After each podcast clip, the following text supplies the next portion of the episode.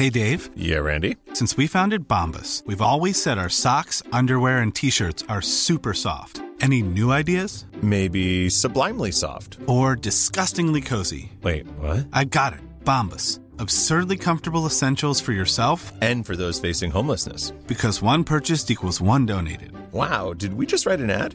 Yes. Bombas. Big comfort for everyone. Go to bombas.com slash ACAST and use code ACAST for 20% off your first purchase. Por el 92.1. En el Estado de México por el 540 de la amplitud modulada, señal que nos permite llegar hasta Morelos y Tlaxcala y también algunos municipios de Puebla, Hidalgo y Querétaro. Y bueno, para entrar a esta mesa de opinión, doy la bienvenida a mi colega y amigo Jorge. Jorge Ramos, buenas noches, ¿cómo estás Jorge? Buenas noches Alfredo y buenas noches al auditorio. Pues sí, efectivamente estamos arrancando. Eh, próximamente vamos a estar en Tijuana. En Tijuana a partir, de, de- a partir del 3 de febrero, Jorge. Excelente, pues muy buena noticia. Este, y bueno, antes de entrar a la mesa hay un asunto eh, que está eh, llamando la atención y que tiene que ver eh, con esta fuga eh, extraña, ¿no? De un reclusorio de la Ciudad de México de eh, pues eh, capos, ¿no? Vinculados a Joaquín el Chapo Guzmán. Eh, y bueno, hay una versión por ahí de respecto de un incidente de una aeronave en, en San Luis Potosí, Alfredo. Bien, pues como lo dices Jorge, autoridades informan sobre el desplome de una avioneta con tres tripulantes en la sierra de Río Verde en San Luis Potosí. Esto ocurrió ayer por la tarde, ayer miércoles por la tarde. Y bueno, lo que llama la atención es que esta avioneta traía cubierta la matrícula, tenía apagadas las luces del código de vuelo. Y bueno, lo que reportan las autoridades es que en el sitio se encontraron dólares, y un pasaporte parcialmente quemado presuntamente de una persona originaria de Sinaloa. Hoy el secretario de gobierno de San Luis Potosí, Jorge Amigos del Auditorio, Alejandro Leal, informó que la investigación ya fue atraída de inmediato por la Fiscalía General, por las autoridades federales, y una declaración que llama mucho la atención de este, de este funcionario es que él dice que en la Ciudad de México se está manejando la versión de que en, ese, en esa avioneta estarían algunas de las personas que se fugaron del reclusorio sur aquí en la Ciudad de México. En, en realidad es una versión que, que da a conocer una autoridad y bueno, es, es una especulación porque no está confirmado, Jorge. Sí, fíjate que tenemos eh, justamente en la línea telefónica a José Alemán, eh, corresponsal eh, de El Heraldo de México, quien tiene información al respecto. Adelante, José Alemán. Gracias, buenas noches, compañeros. Efectivamente, eh, en la tarde, noche de ayer, una avioneta se desplomó en un punto conocido como la Alameda, en la sierra del municipio de Río Verde, en la zona media de esta entidad potosina. El secretario general de gobierno, Alejandro Leal Tobías, el día de hoy fue entrevistado al respecto y aunque un poco reacio, lo primero que nos dijo fue que eh, de inmediato la Fiscalía General de la República atrajo las investigaciones y la Guardia Nacional resguardó eh, la zona del siniestro. Por lo tanto, eh, como cayó en una zona muy eh, de una cañada, hasta hoy por la mañana pudieron acceder al lugar. Eh, como bien lo dicen, eh, la noticia de hoy que nos da el, el secretario general de gobierno es que se le preguntó directamente si una de las víctimas, se habla de dos hasta tres víctimas, pudiera ser uno de los reos fugados el día de ayer eh, del reclusorio sur allá en la Ciudad de México. Y nos comentó efectivamente que en México están comentando eso. Así literalmente lo contestó. Sin embargo, no, no precisó si las autoridades o medios de comunicación solamente nos dijo que en México se estaba comentando que uno de los tripulantes eh, de- fallecieron se trataba de uno de los reos. Aquí en la localidad se especula mucho de que se trata de posiblemente de Víctor Manuel Flores Beltrán, el VIC, que es señalado como el operador financiero de uno de los hijos de, de los hijos de Joaquín el Chapo Guzmán. Sin embargo, es información que está herméticamente cerrada. Hasta el momento no han eh, ni la Guardia Nacional ni la delegación de la Fiscalía General de la República aquí en la entidad ha podido corroborar la identidad de las víctimas, pero eh, incendió eh, la noticia dada por el secretario general de gobierno el día de hoy. Pues muchas gracias José Alemán, gracias por este reporte, vamos a estar pendientes para lo que vaya surgiendo de, de la información y lo que pueda confirmarse Jorge, pero siempre, siempre es importante tener un ángulo diferente porque yo creo que el hecho de que se especule que pudieron estar en esa avioneta los fugados de reclusorio sur, yo creo que a los que les conviene es a los fugados. Pero piensa mal también Jorge. Ya hemos visto historias, Alfredo, en el sentido de que de pronto aparecen este cuerpos y ah, ya se murió y luego se lo roban, ¿no? ha habido casos de que se roban los, los cadáveres y entonces pues ya nadie sabe, nadie supo. Entonces, pues, vamos a ver eh, con cautela esta, esta información y a ver qué se confirma y pues a ver a quién le conviene más. Sí, a quién le conviene más y, y, no digo, no descartemos la otra hipótesis porque tendríamos que, que tener la información de las autoridades para confirmar si realmente parte de los de los estos personajes que se fugaron del reclusorio son precisamente los que iban en esta avioneta o les conviene decir que eran ellos. Así es, y bueno, es un tema que ciertamente pues sí mete un poquito en, crisis, ¿no? Y revela eh, cómo la corrupción está permeando de tal manera los penales, en fin, un, asunto bastante, bastante complicado para autoridades locales y federales, ¿no? Y, y un tema, un tema del que vamos a estar muy al pendiente para todos los amigos del auditorio. Y bueno, pues Vamos ahora sí a la mesa de opinión de, esta noche, Jorge, y bueno, tú tienes, tú tienes este, la introducción de por dónde viene la mesa. Así es, bueno, pues eh, fíjense que auditorio que el 15 de enero pasado se citó a una conferencia de prensa en el Senado para la presentación de reformas en materia judicial. Sin embargo, todo, todo, todo quedó en mera intención Olga Sánchez Cordero, secretaria de Gobernación, Alejandro Gersmanero, fiscal general de la República, Julio Scherer Ibarra, consejero jurídico de la Presidencia de la República, y Ricardo Monreal, presidente de la Junta de Coordinación Política, dijeron que en realidad serían presentadas hasta el 1 de febrero. Eh, Salvador García Soto, conductor del Heraldo Radio y el Heraldo TV, reveló que el secretario de Seguridad Alfonso Durazo discutió ese día y protestó porque le estaban quitando facultades para dárselas a la Fiscalía General de la República y no se presentó nada en la conferencia. Evidentemente, en la 4T están más que divididos. Para colmo, desde la noche del 14 de enero se filtraron eh, borradores de nueve casualmente casualmente así es de borradores de nueve reformas a distintas leyes y a la constitución que de inmediato pues, recibieron una luz eh, de críticas por eh, su carácter regresivo. De esto Alfredo Auditorio vamos a hablar esta noche bueno, pues para revisar este tema damos la bienvenida a nuestro estudio a Edgar Cortés, integrante del Instituto Mexicano de Derechos Humanos y Democracia. Edgar, gracias por estar con nosotros esta noche. Gracias, Alfredo, y gracias, Jorge. Bueno, también está con nosotros vía telefónica Jaime Rochín, abogado académico de la Ibero, el ITAM y expresidente de la Comisión Ejecutiva de Atención a Víctimas. Jaime, gracias por acompañarnos esta noche también. Buenas noches, Alfredo. Buenas noches, Jorge. Un gusto saludarlos eh, y un gusto también saludar a Edgar Cortés con, con, con todo respeto y admiración para toda la mesa. Gracias. Acá estamos. Gracias. Bueno, pues bienvenidos, bienvenidos ambos. Y bueno, para empezar, vamos a escuchar aquí eh, el anuncio eh, de Ricardo Monreal, presidente de la Junta de Coordinación Política del Senado, de lo que finalmente no ocurrió reformas a varios artículos de la Constitución General de la República en materia de procuración de justicia, nuevo Código Penal Nacional, nuevo Código de Procedimientos Penales, modificaciones a la ley de amparo. También habrá una modificación a la ley de la Fiscalía General y su reglamento. Habrá eh, son adecuaciones a la ley a, la ley de la Fiscalía General que propone la ley orgánica que propone el propio Alejandro Gers como titular de la Fiscalía y que vamos a revisar. Y bueno, Mónica Fernández, eh, también de Morena, presidenta de la mesa directiva del Senado, comentó esto en ese, en ese momento.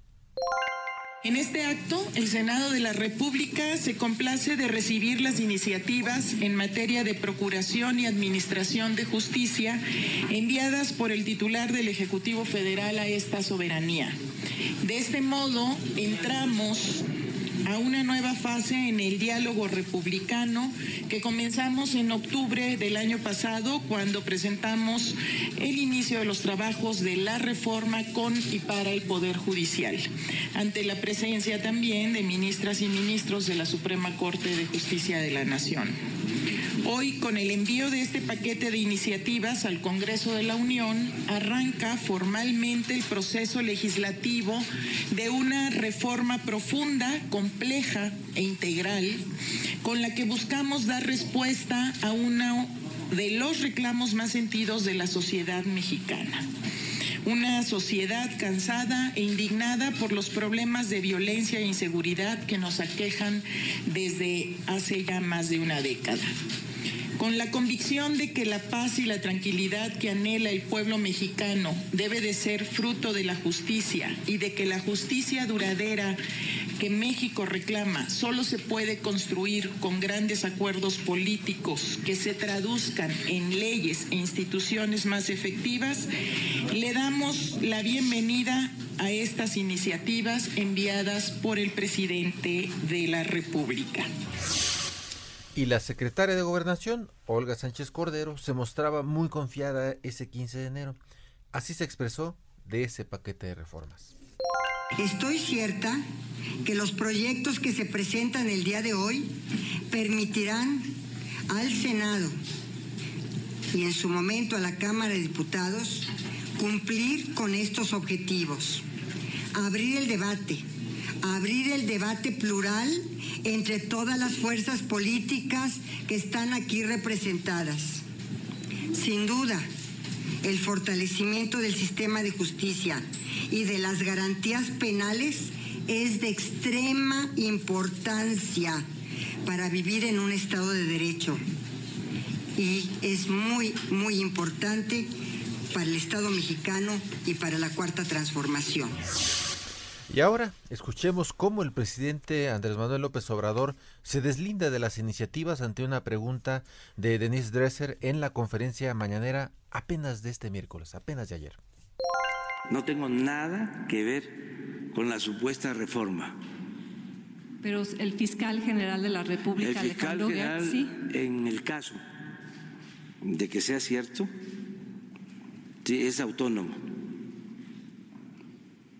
este, creo que eso sí lo sabes.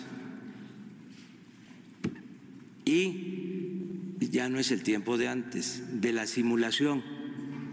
Yo no estoy acostumbrado a tirar la piedra y a esconder la mano.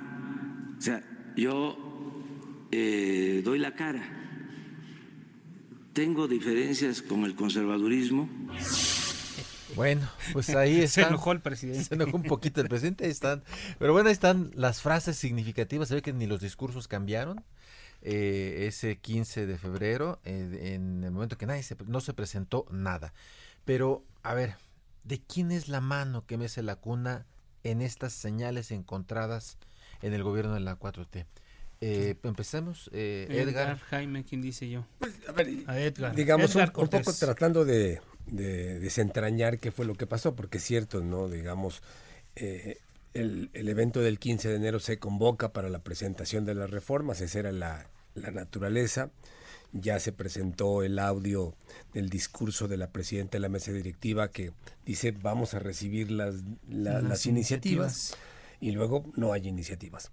Ya se aludió a una versión, yo también he escuchado, digamos, como que esta misma iniciativa eh, es conocida la víspera por la gente de la Suprema Corte y la Suprema Corte igual manifiesta extrañeza porque no habían participado a diferencia de lo que se dijo en octubre, que era un proceso que arrancaban entonces, que terminaría por estas fechas, y en donde iba a haber un acuerdo. Entonces, la Suprema Corte dice, Yo no conozco eso, estoy en desacuerdo, porque entre otros, pues hay un componente de la creación de una instancia de unos jueces especializados que van a, juzgar, digamos, a otros jueces. Entonces, pues era ponerles una clara cortapisa, porque además estos jueces dependerían, de acuerdo a la supuesta iniciativa, al Senado. Entonces, y eso generó muchas reacciones y lo digamos lo que se va medio construyendo es que finalmente lo que hay es un desacuerdo. El otro dato es que nosotros, yo formé, formo parte de esta iniciativa ciudadana que se ha llamado Fiscalía que Sirva, que desde 2016 se vino empujando a la reforma para darle autonomía y un nuevo diseño a la Fiscalía. Y durante el año pasado, este colectivo estuvo buscando el diálogo con el fiscal Gersmanero, ¿no? para apoyar, trabajar, etcétera. Eh, fue muy complicado encontrar y eh, tuvimos finalmente una reunión. Él nos dijo que, bueno, iba a presentar, nos recibió en la víspera de cuando se presentó su informe ahí en mayo. Nos dijo, véanlo y después hablamos. Ya no hubo posibilidades de seguir esa reunión. Pero ya desde entonces y en distintos momentos él presentó que iba a presentar estas reformas. Una reforma para un código nacional penal, para reformas al código de procedimientos penales, para la ley de justicia cívica. O sea, eso quiere decir que Gers Manero tenía claro eso y lo que sabemos es que desde hace meses tiene, ha tenido y tiene un equipo trabajando en esa producción en ese paquete. ¿Y quién es ese equipo, No, hasta ahora ha sido imposible saberlo, solo sabemos que él lo tiene. Incluso es como muy hermética el, el quienes forman parte de ese equipo. Entonces, digo, es difícil saberlo, pero creo que no, que con estos datos pareciera que sí la factura, la elaboración viene del interior de, de la fiscalía. Y lo segundo, yo diría, es porque creo que voy a decir una cosa que a mí, en mi opinión me parece que el fiscal Gers Manero representa a ese a esa generación de abogados de viejo cuño que lo que añoran es el viejo autoritarismo cuando se podría hacer uso de la tortura, de los malos tratos, de la confesión, cuando el Ministerio Público tenía fe pública, que todo lo que hacía era válido y se le daba absoluta credibilidad, aunque fuera inverosímil. Entonces me parece que eso es en el fondo lo que refleja esa idea de ser eficiente significa poder cometer cualquier tropelía, darle una apariencia de formalidad y con eso intentar construir una ficción de efectividad en el combate a la delincuencia que vive el país. Bueno, pues ahí tenemos un, primer comentario sobre esto de Edgar Cortés. Jorge, damos el paso, la voz a Jaime Rochín para que nos haga su primer comentario sobre este tema. Con, mucho gusto. ¿Sí se escucha bien? Se escucha bien. Adelante. Ah, perfecto. Bueno, siguiendo un poco la línea de lo, de lo que narra Edgar al, al final de de su comentario, es importante para mí señalar que el sistema de justicia en México mm, no ha funcionado en los últimos 50 años por lo menos, y quizás desde antes, ¿no? Pero por lo menos en los últimos 50 años es, eh, ha sido un sistema de torturas, de detenciones arbitrarias, de desapariciones por motivos políticos, de, abusos continuos y constantes, y, eh, y, es, y de simulación, finalmente, de una simulación de justicia. Por un lado, a partir de 2006 específicamente, se, se vino, vino un, un problema que aceleró las, eh, digamos, la situación que es la, la inseguridad. A partir de 2006, recordamos, pues hubo eh, lo que se llamó la guerra contra el narcotráfico, que ahora no sabemos si realmente, por lo que hemos escuchado recientemente, si estamos hablando más bien de una guerra entre eh, el narcotráfico en vez de la guerra contra el narcotráfico. Pero bueno esa esa eh, esa posición que tomó la presidencia de la república y, de, generar una militarización del país y, eh, generó una situación de inseguridad y un aumento impresionante de la violencia y de la y de la inseguridad. Entonces se dan estos dos estos dos fenómenos. Viene la reforma al sistema de, de justicia en 2008 y algunos han atribuido, algunas personas han atribuido eh, el crecimiento de la inseguridad a partir de la reforma del sistema de justicia. sin, por un lado, sin recordar que realmente el problema está en el origen de la política de Estado que llevó a, militarizar el país, a hacer una de la violencia eh, un, estilo de gobernar. Eh, y entonces eh, se, ha, se ha generado esa condición. Por eso después surge que me parece muy importante relacionar en este momento por la marcha reciente el movimiento por la paz con justicia y dignidad de Javier Sicilia y, y otra serie de movimientos de, grupos de desaparecidos que señalaron precisamente que este problema de, inseguridad derivaba precisamente de esa política eh, injusta del, presidente Calderón. A partir de ahí se, empezó a hablar y Edgar fue de los de los primeros. Bueno, he de decir, eh, recordando un poco cosas eh, de, de, la historia, que desde el año 2000, que yo me acuerdo estar en, eh, estaba yo en la Secretaría de Gobernación en ese momento en la Unidad de Derechos Humanos, Edgar Cortés encabezaba desde ahí un movimiento donde se pedía que, se hiciera una reforma de justicia verdaderamente adecuada, ¿no? Como, como se dio en la, de 2008. Me acuerdo que, que era eh, eh, una de las voces más fuertes en ese momento. Bueno, se, logró la reforma y después se, se, empieza a hablar de un proceso de justicia transicional, es decir, de buscar la manera en que eh, eh, en que se logre la paz del país, la seguridad con una justicia adecuada.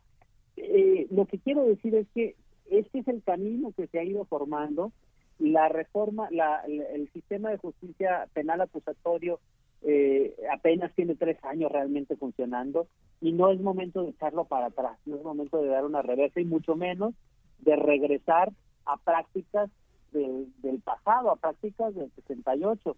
Yo un poco, si, si, estuviéramos, si esta reforma que, que, conocemos, esa posible supuesta reforma que con los documentos que conocemos, yo digo que si fueran una calle, por decir un cruce, serían eh, Felipe Calderón, esquina Gustavo Díaz Ordaz. ¿no? Es decir, es regresar con, el, eh, con, con la misma inseguridad, con la misma violencia, pero regresar a un sistema de torturas, de, de, de, violencia, etcétera, que no que, que no beneficia. Entonces, eh, sí. sí. resulta de mucha gravedad esta, esta propuesta, sí es como está, pero al mismo tiempo creo que es una enorme oportunidad para generar un verdadero sistema de justicia con seguridad, pero en el marco del respeto eh, a los derechos humanos es precisamente lo que está faltando en todo este proceso. Fíjate, yo te mencioné, eh, justamente en, ahora que, que, mencionas esto último, eh, mencionarte un par de, de, temas y no sé si, si, si tú pudieras abundar y luego iríamos con, con Edgar para que nos dijera. Pero, por ejemplo, hay dos cosas que preocupaban mucho. Uno era, por ejemplo, el poder recoger eh, eh, pruebas eh, obtenidas incluso hasta de forma ilegal. Eso venía en estos borradores. Y la otra que preocupaba mucho y que tiene que ver con, por ejemplo, penalizar la difamación, algo que ya habíamos dejado atrás hace años. ¿Qué más podrías identificar que venía, digamos, grave en, en estos proyectos? Claro. A mí lo que me parece gravísimo, además contrario a todo lo que se ha ido anunciando, eh, por, supuesto lo que has mencionado, pero este tema de generalizar el arraigo, el arraigo es una figura que en realidad estás constitucionalizando eh, la detención arbitral. O sea, es detener a una persona porque supones que es responsable y entonces fuera de los procesos eh, adecuados de detención y de las garantías normales de una persona, la tienes ahí como sospechosa y entonces ya no investigas en realidad porque ya lo tienes al, que supones que es el culpable. La, Felipe Calderón, el, bueno, el gobierno de Felipe Calderón en su momento constitucionalizó esa ilegalidad, que de hecho la Corte ya había declarado que era contraria a la Constitución. Entonces lo que hicieron fue meterlo a la Constitución, pero solo para casos de eh, delincuencia organizada, por lo menos estaba en ese campo. Y si los borradores son ciertos, los que leímos, lo que se está proponiendo es, no, ya no van a ser 80 días máximos, van a ser 40 días solamente, pero va a ser para cualquier delito. Entonces, a cualquier sospechoso de un delito lo pueden arraigar hasta por 40 días y ahí generar pruebas, generar las, las pruebas, digamos, entre comillas, que hagan falta o lo que sea para poder detener. Mira, es, es parecería que es una eh, legalización de la flojera. Eh, es decir, de las ganas de no investigar. y, lo que tenemos que hacer es lo contrario, lo que tenemos que, que hacer es fortalecer en este país la investigación seria de los ministerios públicos, la investigación seria de la fiscalía, de las de las fiscalías locales. Hay un mensaje allí de que se quiere proteger a las víctimas, eh, pero en, pero pero en la práctica tampoco, porque incluso se les prohíbe participar en la investigación de los de los delitos. Protegerlas a garrotazos, ¿no? no es una cosa terrible. pero en el caso, por ejemplo, de las víctimas de desaparición, que a mí me tocó eh, en, en, ese tiempo que estuve al frente de la Comisión de Víctimas, ver esas familias que van solas buscando, claro. eh, investigando, etcétera, pues la verdad es que ellas son las que han ido eh, avanzando en este camino y, eh, a, quienes fuimos autoridades nos dejaron muy atrás. Esa es la verdad. Ahora, si, si, si se les puede investigar, hasta se les puede criminalizar. Imaginen, imaginen ustedes, auditorio, ustedes, eh, qué, gravedad puede ser eso, que hasta terminen, pueden estar cometiendo delitos por estar buscando y encontrando a, sus seres queridos. Entonces, sí hay... Ajá. para darle ponemos un minutito a Edgar para que también nos enliste, digamos, qué es lo que le preocupa. No, no, no, gracias. Y un minuto y nos vamos a un corte, don Edgar. Gracias. Menciono dos cosas. Una, se propone en estas iniciativas la desaparición del juez de control. Este primer juez que conoce la acusación que hace el Ministerio Público y califica la legalidad de la detención. Entonces me parece que ese es un gran problema porque se plantea desaparecerlo y que un mismo juez conozca esto y luego conozca el juicio. Ya luego si quieren hablaremos cuál es el riesgo de este elemento que me parece sin duda grave, ¿no? Bueno, pues vamos a hacer un corte y regresamos para seguir hablando de este tema que es muy importante.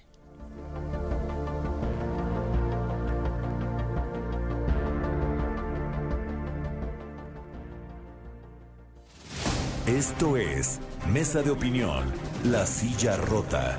La polémica y el debate continúan después del corte. El Heraldo, La Silla Rota. Mesa de análisis e investigación con Alfredo González Castro y Jorge Ramos. Regresamos. Son las 10 de la noche con 30 minutos. Y bueno, el termómetro en este momento marca 15 grados centígrados a la intemperie, Jorge.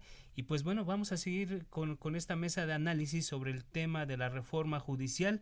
Y bueno, damos la bienvenida nuevamente a Edgar Cortés del Instituto Mexicano de Derechos Humanos y Democracia. Y también está con nosotros vía telefónica Jaime Rochín, abogado académico de la Ibero, el ITAM y expresidente de la Comisión Ejecutiva de Atención a Víctimas, Jorge.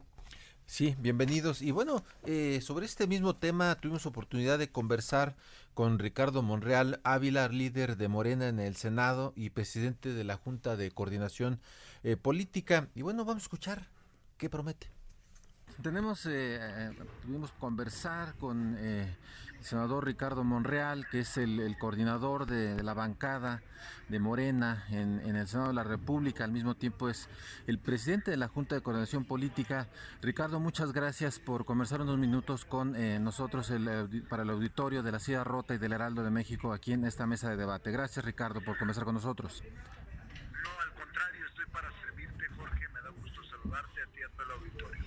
Bueno, pues mira, eh, entremos en materia. Eh, hace pues unos días, eh, concretamente el 14 de enero, se había anunciado que al día siguiente, miércoles, si no, si no mal recuerdo, 15 de enero, se presentarían unas iniciativas que tienen que ver con el tema de una reforma profunda al sistema de justicia.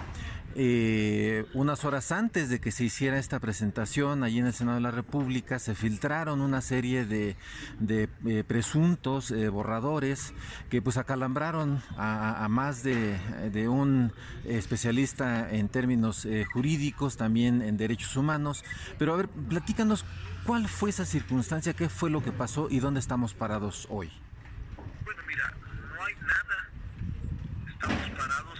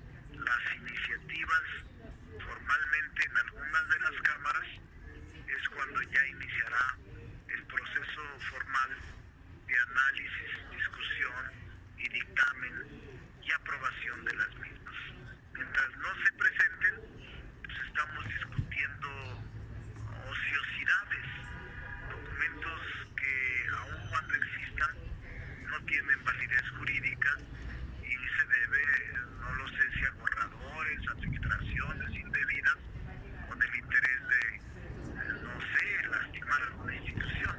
No, no, no tengo yo uh, opinión porque no quiero entrar a un debate sobre conjeturas o sobre posibles escenarios.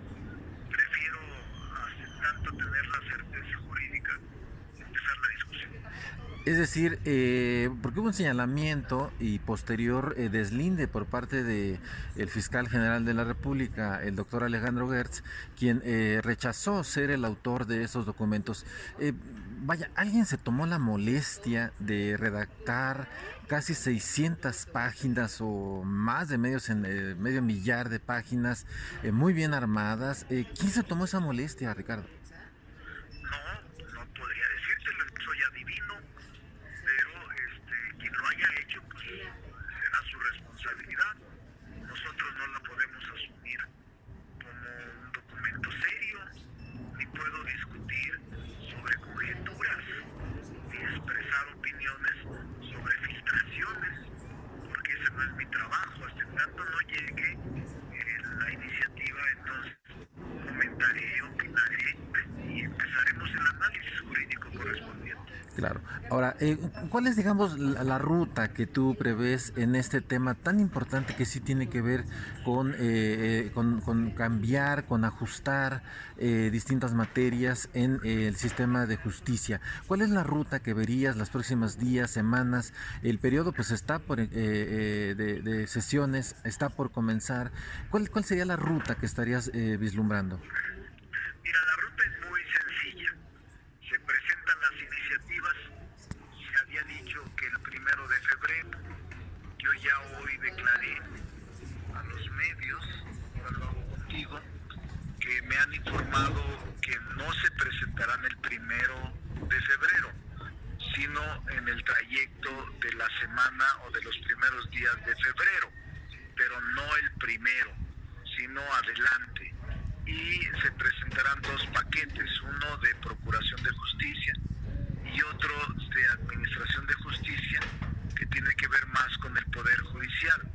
Y una vez que se presenten en la Cámara de Senadores o en la Cámara de Diputados como cámaras de origen, empieza el proceso formal, análisis, discusión, eh, dictamen, aprobación y aprobación por el Pleno. Ese es el procedimiento ordinario que se sigue en toda iniciativa y que esta no será la excepción. Pero mientras no nos presenten nada, estamos hablando al vacío sobre la nada parlamentaria. Claro, y además yo me imagino que pues ustedes también estarían pensando en esto que ya han hecho en, en, esta legislatura y que tiene que ver con un parlamento abierto en donde se consulte pues a los expertos, a la sociedad, para que no haya resquemores. Así va a ser. Te garantizo que las reformas que lleguen, como en otras materias y en otras reformas, vamos a abrir el Parlamento a la ciudadanía, a los expertos, a los académicos, a las organizaciones de derechos humanos, a la sociedad. No tenemos ningún problema ni tampoco ningún temor. Creo que las reformas que hemos consultado con la población en Parlamento abierto han resultado positivas y con un gran consenso de todos los grupos parlamentarios. Claro, hay una gran preocupación porque hubiese una regresión eh, en términos de derechos humanos, en términos de libertad de expresión. Eh, ¿Qué podrías comentar al respecto? ¿Hay riesgo de una regresión? Que no debería haberla, porque en Morena no aprobaremos ninguna regresión ni ninguna violación a derechos fundamentales. En Morena somos un grupo plural pero la mayoría no avalaría ninguna regresión jurídica ni constitucional en esta materia. Es decir, eh, hay garantía de que se va a escuchar a la sociedad, de que se va a escuchar a los expertos y que no se va a atentar contra lo que ya se ha ganado en términos de justicia en México. Sí, por supuesto. Tendrá que cambiarse lo que se requiera para hacer más eficaz el combate al crimen, a la violencia, a la delincuencia, pero no vamos a incurrir en regresiones. ¿Cuáles serían algunos aspectos que podrías, digamos, señalar en los que Morena estaría interesado en, que se hicieran eh, pues cambios, ajustes eh, de, parte de la agenda que de por sí ya ahorita ustedes están discutiendo como grupo parlamentario en estos días en sus plenarias y con los mismos integrantes del gabinete, con el mismo fiscal general, en fin, ¿cuáles serían, digamos, los principales aspectos que estarían considerando? Vamos a esperar. No me voy a arriesgar a emitir eh, opiniones aventuradas. Vamos a esperar el documento de iniciativa y entonces conversaremos sobre lo que exista formalmente como iniciativas del Congreso. Claro. Ahora, nada más, eh, y ahora sí que presentando un poquito en la grilla, este, eh, ¿quién crees que quiso moverles el piso a, esta eh, reforma que está en ciernes. ¿Alguien quiso mover el piso? No, no lo sé. Mira, trato de no hacerle el adivino de rancho para no equivocarme. Yo hablo sobre lo que existe. Conjeturas eh, no es correcto, no es serio hablar sobre lo que puede existir o sobre lo que dicen que existe o sobre este documento que parece ser cierto. No, ya no conviene hacer eso porque luego confundes a la población y generas una especulación eh, absurda y generas hasta eh, fake news, o sea, noticias falsas. No, vamos a esperar que formalmente se presente, si es que hubiera iniciativas, y entonces ya platicaremos sobre el contenido de las mismas. Claro. Por último, nada más ya, Ricardo, ese, eh, preguntar eh, cuál fue el mensaje que les dio el presidente Andrés Manuel López Obrador a, los distintos grupos parlamentarios eh, para, pues ya, en este año, en este inicio de periodo. ¿Cuál fue el mensaje del presidente? De respeto, de colaboración auténtica de poderes, de equilibrio de los mismos. Fue de verdad una reunión en donde se ratificó, donde se ratificó una auténtica colaboración de poderes. Ricardo, muchísimas gracias. ¿Algún comentario que quisieras eh, añadir para remarcar? No, un saludo a todos, Jorge. Felicidades por tu programa y pronto nos veremos. Un abrazo, Ricardo, y muchísimas gracias por participar con nosotros. Bueno, ahí está la entrevista que le haces, Jorge, a, a Ricardo Monreal, que es el coordinador de Morena en el Senado de la República. Estamos parados en la nada parlamentaria y no quiere hacerle al adivino de rancho, dice. Pero bueno, pues que los expertos que están con nosotros nos digan, ¿le creen en realidad a Ricardo Monreal? Eh, Edgar Cortés, ¿cuál es tu, tu comentario sobre esto que acabamos de escuchar del senador Monreal? Mira, es cierto, digamos, hoy no hay una iniciativa en términos formales, ¿no? Pero lo que tenemos es una realidad de nuestro sistema de justicia ya se decía, y lo decía Jaime, 2008 vino la reforma para dar el paso al sistema penal acusatorio y menciono, ¿qué queríamos con aquella reforma? Uno, elevar la calidad de la investigación del Ministerio Público y de los policías. Dos, que hubiera un control sobre su trabajo, básicamente el juez que llamamos de control. de control. Que hubiera un juez del juicio imparcial, que conociera realmente lo que se debatía en el juicio que fuera además un debate entre las partes, el Ministerio Público que acusa, la defensa pública o privada que hace lo propio, ¿no? Y un juez que toma una determinación. Entonces, eh, podría decir más, pero eso era básicamente. ¿Qué fue lo que más o menos logramos en los ocho años de 2008 a 2016 hasta la fecha? Yo creo que logramos un fortalecimiento del Poder Judicial con los jueces de control, con los jueces de juicio oral. ¿Dónde no avanzamos? En las fiscalías o procuradurías. Prácticamente ahí todo sigue siendo igual.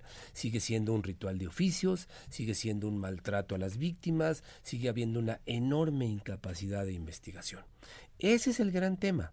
Y entonces, cuando tú dices, si esa es nuestra necesidad, y viendo lo que trascendió en estas iniciativas, no se está proponiendo eso. Lo que se está proponiendo es otra vez seguir eh, haciendo o manteniendo disminuyéndole los requisitos al Ministerio Público y a los policías de investigación para que investiguen con el arraigo, con la admisibilidad de prueba ilícita. Eso es lo que estamos haciendo. En lugar de exigirle a las instituciones, bajémosle el estándar, volvamos a mantenerla en lo que tenemos hoy, en la mediocridad. Y ese me parece. Y algo que no se ha, dicho aquí y está afuera es nadie dice nada de fortalezcamos a la defensa, a la defensa y sobre todo a la defensa pública, ¿no? ¿Para qué? Pues para que realmente tengamos un juicio, una controversia entre dos partes que tienen igualdad de recursos. Porque lo que queríamos cambiar en el 2008 era ese, ese juego inclinado que estaba a favor del Ministerio Público y en contra de la defensa. Entonces, quisimos emparejarlo y hoy otra vez parece que queremos volver, yo diría regresar incluso a hacer más pronunciada esa desigualdad. Entonces, me parece que ese es el tema. Por eso creo que la reforma puede ser importante, pero en términos de que partamos de dónde estamos y de qué es lo que nos falta, y no de una contrarreforma que nos regrese. Y una última cosa, el senador Monreal insistió en el tema de Parlamento abierto. Yo digo, tomémosles la palabra, pero en serio. Ya nos vieron la cara al menos en dos ocasiones. Han dicho Parlamento abierto. Comisión Nacional de Derechos Humanos, Parlamento abierto. Eh, prisión preventiva oficiosa, Parlamento abierto oyeron, invitaron, recibieron, escucharon a las organizaciones civiles, a los expertos, pero esas opiniones no influyeron en la decisión. Influyeron en las decisiones, como en el caso de la CNDH, en elegir a alguien que hay dudas sobre su idoneidad, sobre que cumple los requisitos, ¿no? Y en el caso de la prisión preventiva oficial dijeron, es una locura, y de todos modos ampliaron el catálogo. Entonces, Parlamento abierto no es que abran las puertas, que escuchen o que hagan que escuchen y luego que decidan lo que quieran. Claro, realmente un diálogo donde encontremos la mejor alternativa. Digamos, le creemos a Monreal, pero poquito, ¿no? Jaime, Jaime Rochín, eh, tus consideraciones sobre lo que eh, nos dijo eh, Ricardo Monreal de este tema. Claro, mira, abundando un poco a, a lo que se ha comentado, sí se ve una tendencia ya en, en, esta, yo no diría en este gobierno, respetando por decirlo de alguna manera la división de poderes, pero por lo menos en esta legislatura eh, mayoritariamente de Morena, sí se ha visto ya previamente una acción que ya la comentó Edgar, contraria al, a, a toda la reforma del sistema de justicia, que fue precisamente lo de eh, aumentar las condiciones para que las personas puedan estar en prisión preventiva. Se, aumenta, se aumentó una lista de, delitos que entre ellos incluyen, por ejemplo, la corrupción, etcétera, que, que pueden señalar incluso hasta, hasta el peligro de de, de, terminar encarcelando a personas que son opositores políticos. Pero independientemente de eso, en sí mismo el tema de, de, lograr que, la prisión preventiva se aumente en vez de disminuir, que en vez de que vaya disminuyendo, es contrario al, al sistema de justicia acusatorio y a la presunción de inocencia.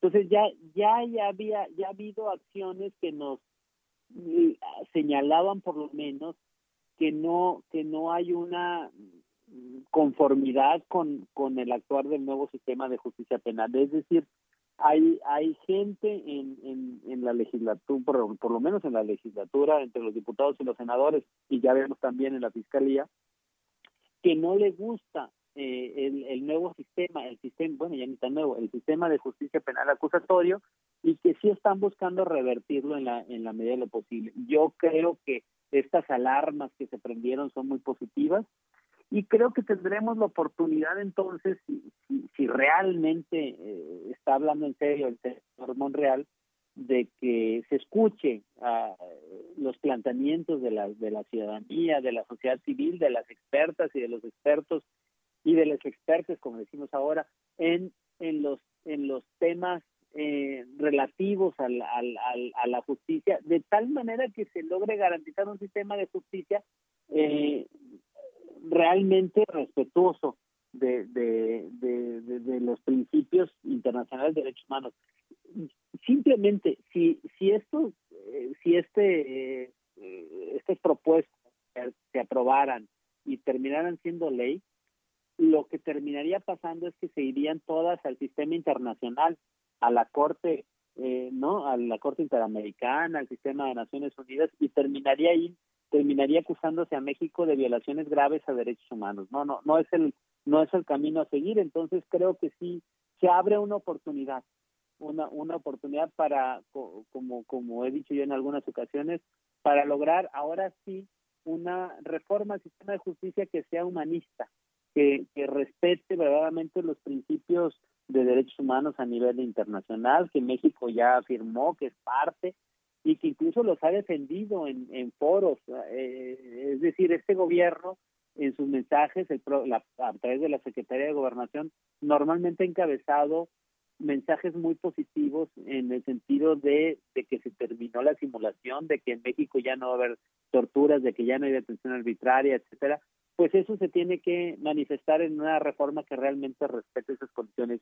Si, si, si nos vamos para atrás y, cancelamos eso y, empezamos a validar la tortura, eh, cuando, es poquito, por decirlo de alguna manera, o cuando tiene algunos atenuantes, como, como dice la, la, la posible reforma, entonces estaremos haciéndole un enorme daño al país que a ese sí puede ser puede ser irreversible, ¿no? Entonces creo creo que se nos abre la, la, la oportunidad y la posibilidad de ir hacia adelante y de, mejorar el sistema de justicia. Una cosa muy importante que, que decía Edgar, la defensa de la, defensa también de las víctimas. Esa hay que fortalecerla y esa no requiere ninguna reforma legal. Lo que requiere es fortalecer a las comisiones de víctimas. La Comisión Ejecutiva de Atención a Víctimas cuenta con 100 abogados para atender eh, los decenas de miles de casos que tiene que atender, por tanto no no no puede funcionar como una defensa real de las víctimas. Y las comisiones ejecutivas de, eh, de, las entidades federativas mucho menos, no tienen ninguna capacidad. Eh, entonces, eh, evidentemente hay ahí un problema muy fuerte de, de, de, falta de acompañamiento a las víctimas. Sí se ha mencionado en la reforma, en la posible reforma que se pretende fortalecer a la víctima. Yo creo que fortalecer a la víctima implica eh, en el sistema de justicia implica darle mejores abogados, más abogados, también mejor pagados para que se puedan quedar y, y, que, y, que, sean abogados competentes y que puedan defender en serio en los casos penales y, y no sigamos inventando culpables ni generando este, nuevas víctimas de, pasar de tener víctimas de delitos pasamos a tener víctimas de, violaciones a derechos humanos. Gracias Jaime Rochín. Pues eh, yo creo que en esta mesa lo que estamos escuchando Jorge es que el catálogo de necesidades en materia de justicia es muy amplio. Pero yo creo que hay un principio básico del que, del que, el que tenemos que considerar. Existen dos grupos en el gobierno con dos visiones completamente diferentes y creo que para una reforma como esta se tiene que empezar como cualquier cosa desde el principio. Creo que la pregunta que yo les hago aquí, ¿ustedes confían en que en realidad hay un, hay un solo proyecto, un, un solo interés del gobierno o en realidad hay dos grupos que están disputándose la paternidad de esta reforma? y bueno, pues no sé si eso en algún momento pueda convertirse en un obstáculo, Edgar Cortés, por ejemplo. No, creo que lamentablemente sí no hay un proyecto único, creo que hay intereses diversos y creo que aquí desde la sociedad nos toca insistir en que lo que hay de fondo es un reclamo ciudadano de pongamos un alto a la impunidad, que las víctimas reciban justicia, que no siga siendo el tema del autoritarismo y la corrupción lo que permea en estas instituciones. Entonces, Creo que eso es lo que esperamos que el presidente, el gabinete y el Congreso escuchen. Y sobre todo también que no pierdan de vista el trabajo, los recursos humanos y económicos que hemos invertido en 10 años con el sistema penal acusatorio. Nadie puede decir que estamos satisfechos, le falta mucho, pero hemos avanzado. Entonces, ese tiene que ser el punto de partida para avanzar a un sistema finalmente que resuelva las necesidades. Y sin perder de vista, hay que hacer mucho en lo federal, y hemos hablado poco, pero hay que hacer muchísimo en lo local. Y creo que allí hay una enorme debilidad de la propuesta actual del gobierno federal. Se está tendiendo a la centralización, dejando muchas piezas en lo local que son indispensables si queremos un sistema de seguridad y de justicia realmente efectivo para la ciudadanía. Fíjate, a partir de lo que eh, les preguntabas ahorita, Alfredo, a ver, eh, quisiera escuchar el comentario de tanto de Jaime como de, Edgar. Eh, eh, están divididos. creo que es evidente en el, en el equipo, en la cuarta transformación. Pero también a mí se me ocurre, y a ver ustedes qué opinan. ¿No sería que dijeron, pues vamos a echar el gato al agua y a ver qué pasa? Como para medirle el nivel de reacción, hasta dónde eh, estarían dispuestos o estaríamos dispuestos en la sociedad mexicana a aceptar eh, dar unos pasos hacia atrás no sería que echaron el gato al agua y saber pues, qué De eso está convencido la oposición, ¿eh? Sí, sí creen eso, sí creen que fue a propósito, pero bueno, los expertos son Jaime y Edgar. Jaime. Yo, yo sí pensaría que no. Yo, yo pensaría que, eh, por, a ver, yo quiero creerle a la secretaria de Gobernación, quiero creerle a Alejandro Encinas que su discurso es auténtico. Y si esto es así, si su discurso es auténtico, realmente creo que no conocían y no se hubieran prestado a, asistir a una reunión donde se iba a presentar una cosa totalmente contraria a lo que a lo que ellos han manejado como mensaje y como discurso.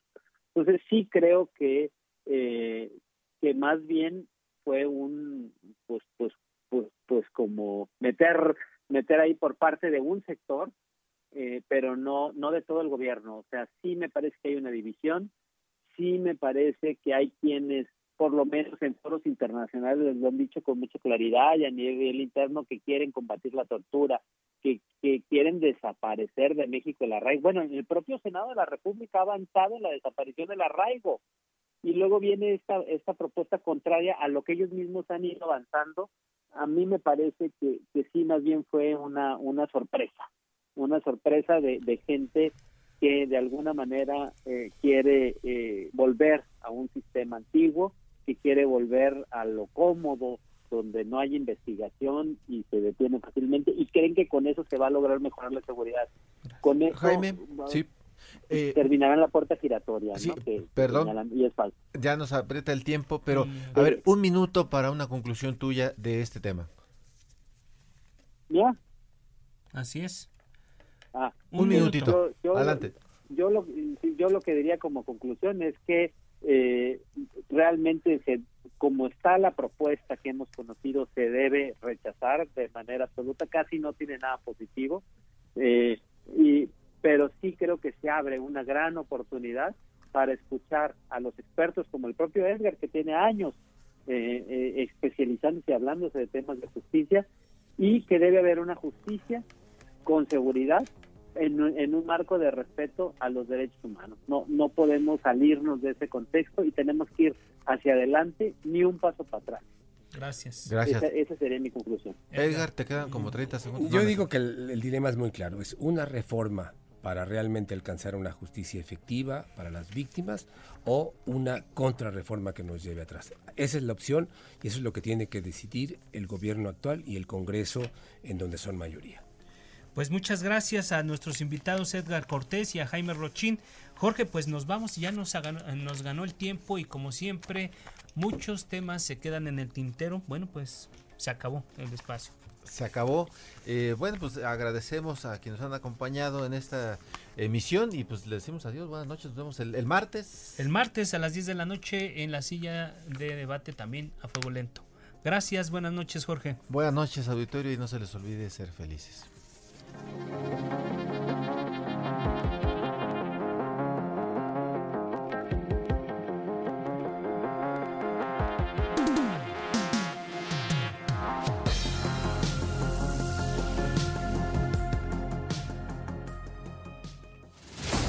La polémica por hoy ha terminado. Te espera el próximo jueves para que, junto con los expertos, analicemos la noticia y a sus protagonistas. Esto fue El Heraldo, la silla rota. Por entonces. Escucha la H. Heraldo Radio.